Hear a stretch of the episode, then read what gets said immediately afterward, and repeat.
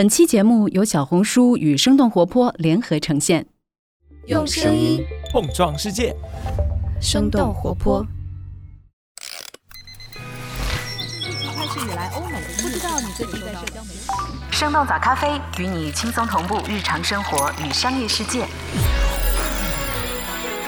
嗨，早上好呀！今天是二零二三年的七月十九号，星期三。这里是生动早咖啡，我是来自生动活泼的梦一，几条商业科技轻解读，和你打开全新的一天。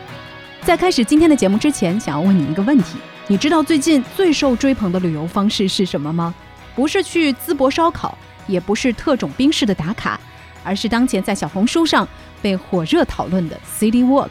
不久之前，每个 City 都在被 Walk 的话题登上了小红书热搜第一。在这一主题之下，既有来自北上广的博主分享。也有来自兰州、太原等等非旅游热点城市的漫步路线推荐，当然还能看见不少网友发帖寻找 City Walk 搭子。截止到目前，小红书上关于 City Walk 相关笔记的数量超过了四十二万篇，这个数字是去年爆火的桨板运动的四倍。而带有 City Walk 主题标签的分享内容已经拥有超过四亿的浏览量。另外，在携程平台上，最近 City Walk 相关产品的订单比前一周增长了接近四成。根据第一财经联合 DT 研究院稍早前发布的2023旅游调研报告，在几种新型的旅游方式当中，有超过百分之八十的人想要尝试 City Walk。那么，听上去如此文艺和洋气的 City Walk 到底指的是什么呢？它和我们所熟悉的逛街和遛弯儿又有什么不同？这个夏天 City Walk 走红的原因又有哪些？那我们今天的轻解读就会与此相关。在这之前，先来关注几条简短的商业科技动态。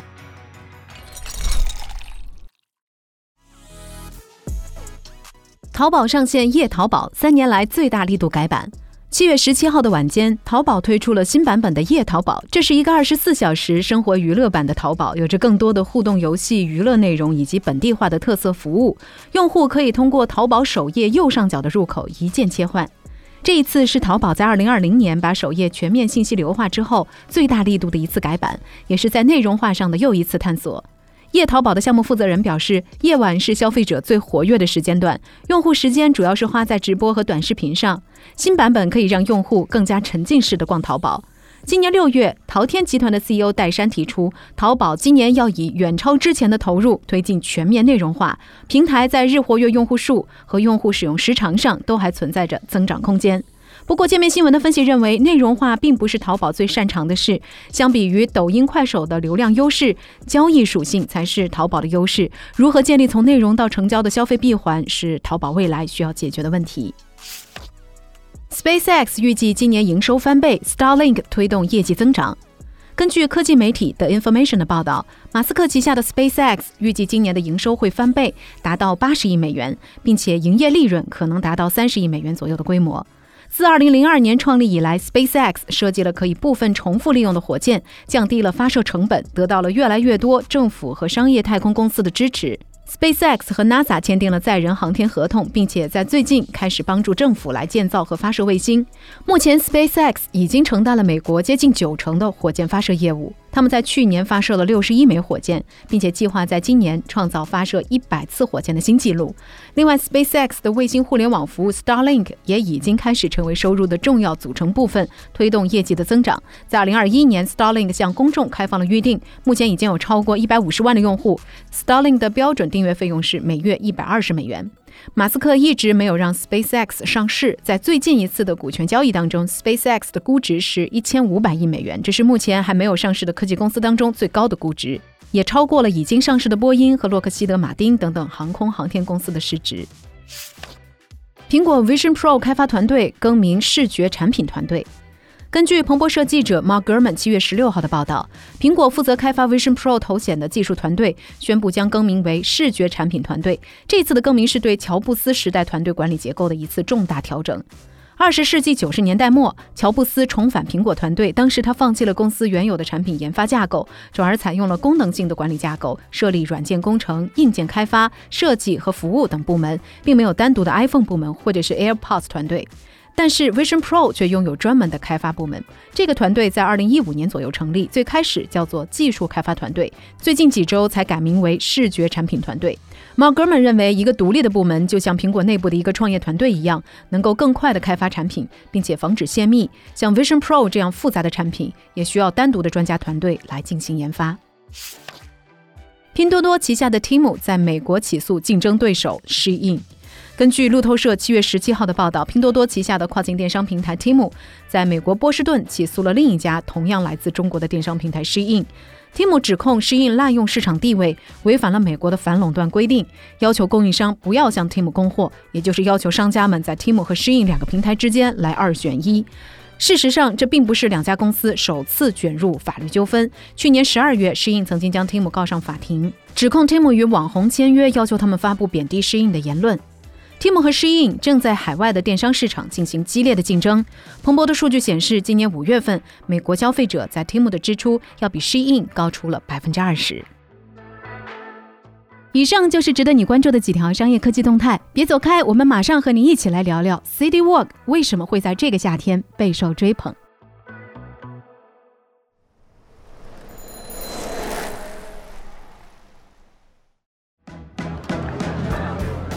欢迎来到今天的轻解读。最近，City Walk 成为了最受欢迎的旅行方式之一，而这个词儿本身也成为了社交媒体上最具话题度的标签。有人说，City Walk 是和城市重新建立连接的方式；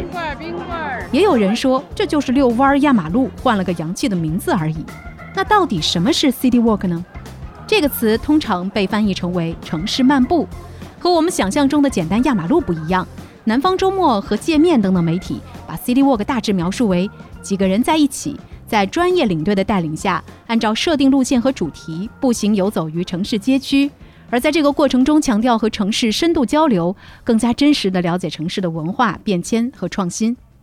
如果你感觉这种说法太过于官方，那我们不妨也来看看一些不同风格的小红书博主们，他们都有些怎样不同的解读。有的博主说，City Walk 就是和朋友在分岔路口猜拳决定下一步去哪儿。也有博主说，City Walk 本质上是一种以人为尺度的观察。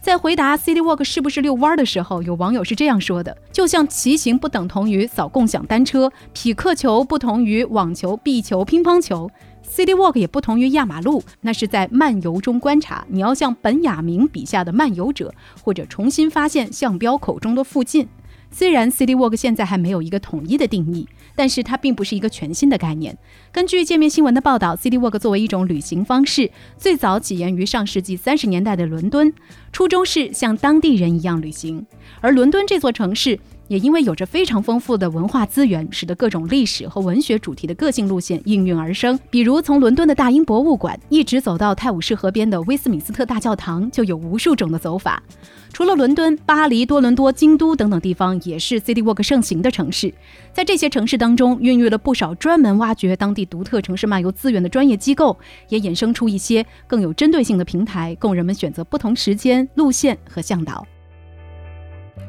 我们再把视线转回国内，说到 City Walk 在国内城市的流行，最早或许可以追溯到二零一七年，那时小红书平台上就已经出现了一些关于上海 City Walk 线路的推荐，当时的内容大多还和城市探店等等主题结合在一起。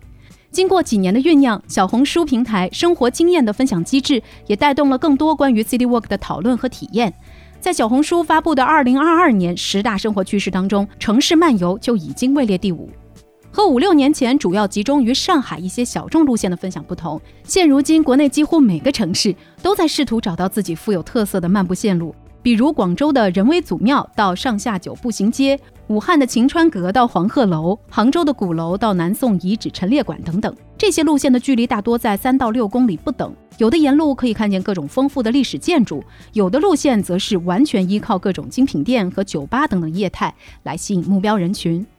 随着越来越多的人加入其中，City Walk 也逐渐从一个小众词汇成为了人们希望借此重新认识城市的方式。那么，当下国内的 City Walk 有哪些主要的打开方式呢？方式之一，漫无目的开盲盒式瞎溜达。和目的性极强的打卡旅游方式不同，这类 City Walk 主打沉浸式和慢节奏。相对于天南海北的远途出行，很多 City Walker，也就是城市漫步者们，会选择自己所生活的城市，时间大多在周末，不打卡网红地标，不用考虑出片儿。通常情况下，这类打卡方式大多是一个人，或者是找个散步搭子，寻找自己感兴趣的出发点和目的地，但是并不会固定点和点之间的路线。方式之二，设有各种主题的城市漫步。这类 City Walk 的打开方式会参考已经规划好的攻略，有计划的走完某条主题路线，以此来了解城市的不同切面。有的路线会引导你走入某部老电影的场景当中，有的则是以城市当中不同的书店为漫步主题。有的宠物博主还会分享宠物友好目的地的路线，甚至还有人专门分享城市最美日落风景的 City Walk 线路。当然，美食和咖啡依然是当下最受欢迎的 City Walk 主题。值得一提的是，除了社交媒体上的分享，现在也有一些不同的行业注意到了这个挖掘城市魅力的风向。比如，同济大学出版社在2012年出版了第一本《上海里弄文化地图》，后来逐渐发展成了城市行走书系。这套书中的内容也在逐渐成为一些人探索城市的参考。方式之三：付费 City Walk。随着 City Walk 变得越来越火热，内容和组织上也开始出现了专业化的趋势。付费 City Walk 的形态也正在逐渐的丰富。根据三十六氪的报道，目前在北京、上海、杭州等等多个城市都出现了本地的 City Walk 组织。这些组织推出的付费产品不仅有主题路线，还提供专业的领队讲解。比如一些组织会邀请相关文化民俗研究学者或者是爱好者来做讲述人。这些活动的费用大多在几十到几百元之间。一些旅行平台上也会提供和 City Walk 相关的旅游产品，以半日游和一日游为主，价格也大多在百元左右。那么，为什么 City Walk 会在今年接棒飞盘或露营，成为这个夏天最火爆的活动之一呢？原因之一，疫情后被释放的出游愿望。从今年的春节开始，人们对于旅游出行的热情就一直居高不下。我们以最近的端午小长假为例，文旅局的数据显示，端午节期间全国国内出游人口超过了一亿，相比于疫情前二零一九年的同一时期，增长超过了百分之三十。不过，除了长途旅行，人们还需要更为常态化的休闲方式。数据研究机构 Big Data 曾经在二零二零年针对疫情前后消费者出行意愿的变化进行了调研，结果显示，受出行半径的限制，人们对选择中短途周边游的意愿。相较于疫情前提升了两倍以上，City Walk 这样的微旅行模式自然开始受到人们的青睐。它的出行门槛很低，不一定要在节假日，也不必收拾行装，只需要找到一个周末，甚至是一个下午就可以随时出发。原因之二，线下社交复苏，年轻人需要找到同类。有不少的网友表示，一个人在城市中闲逛，多少有些乏味。所以通常都会在小红书这样的一些社交平台上加入群组，或者是主动发帖来寻找能够一起城市漫游的同伴。随着 City Walk 吸引的参与者越来越多，每一次结伴而行的城市漫游都会是一个天然的兴趣团体和一种开放的社交场域。参与者可以一起来讨论路线、分享爱好，在共处的时间当中成为朋友。根据马蜂窝用户消费趋势偏好的研究，二零二二年兴趣社交首次超过了强身健体、家庭亲子等等主流因素，以接近百分之六十的比例，成为影响年轻人户外消费决策的重要因素。这个特点也一直延续到了疫情放开之后，人们对交朋友的需求和渴望被放大，希望在旅行放松的同时，也能够社交扩圈。就像几年前爆火的精致露营与飞盘，这些活动都让年轻人在找同类的过程当中，不断的生长出新的社交需求。原因之三，社交平台的助推。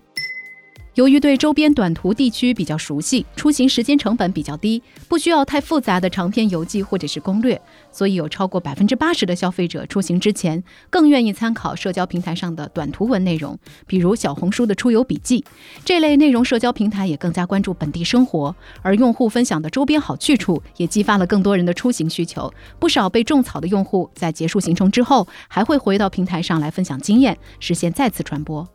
随着生活习惯和消费需求的不断变化，比如骑行、飞盘等等城市户外活动也在进行更新和迭代。而 City Walk 又因为和日常生活场景融合程度比较高，进一步降低了消费者的出行门槛。当城市及户外、出门及休闲的趋势逐渐显现，相关产品和服务也在向更加专业化的方向发展。与此同时，City Walk 作为一种场景，也在通过像小红书这类社交媒体平台的聚合，吸引着各方开始探索其中的商业潜力。比如安踏在今年推出了 City Walk 运动风的板鞋，健身平台 Keep 也围绕着北京、上海、广州等等八个城市，上线了剧情跑城市漫游系列课程。根据中新社的报道，City Walk 还从北上广等等一线城市向二三线城市扩展，餐饮、购物、住宿等等旅游产业也迎来了新的机遇。北京、山东等等地方已经把 City Walk 列入促进文化旅游休闲的行动方案。上海还专门开设了由公交巴士组成的 City Walk 路线。当越来越多的平台或机构参与其中，各种富有特色的专业路线也在带动着与城市漫步相关的业态不断出现。或许像 City Walk 一类的城市户外活动，也能够穿越一时的风潮，成为更多人出游的日常选择。那聊到这儿，也想来问问你，你如何看待 City Walk？你所居住的城市会因为 City Walk 产生哪些变化吗？欢迎在我们的评论区和我们一块来聊聊吧。这就是我们今天的节目了。我们其他的成员还有监制泽林，监制一凡，声音设计 Jack，实习生亏亏。感谢你收听今天的生动早咖啡，那我们就。下期再见。